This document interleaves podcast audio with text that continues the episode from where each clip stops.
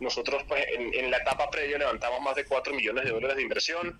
Eso nos permitió eh, pues crecer 100%, como te decía, durante seis años de manera sostenida año a año con un pico de ventas de 20, eh, más de 20 mil millones en 2020. Eso representó aproximadamente 25 mil colchones que vendimos en el año. Eh, llegamos a tener cinco tiendas. digamos, de, de, esos, de esos 20 mil millones, 70% fueron por canales digitales y el 30% por las cinco tiendas que teníamos. Llegamos a contratar porque nos integramos verticalmente, fabricábamos los colchones a más de 200 colaboradores eh, de manera directa en esta etapa, pues por todo lo que pasó y pues porque yo salí completamente arruinado, sin un peso la verdad, y, si logré comprar la marca fue gracias a inversionistas porque que todavía confían en mí.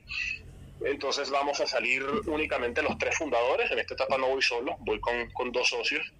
Eh, apenas un par de empleados directos vamos a tener en este momento, colaboración de dos o tres agencias en diferentes eh, rubros, pues como es marketing digital, branding, etcétera pero la idea es llegar pues muy pronto, como te decía, en dos o tres años, recuperar esas cifras de venta, eh, volver a contratar también a cientos de personas, porque pues, el objetivo siempre es ayudar a seguir construyendo pues sociedad y empleo.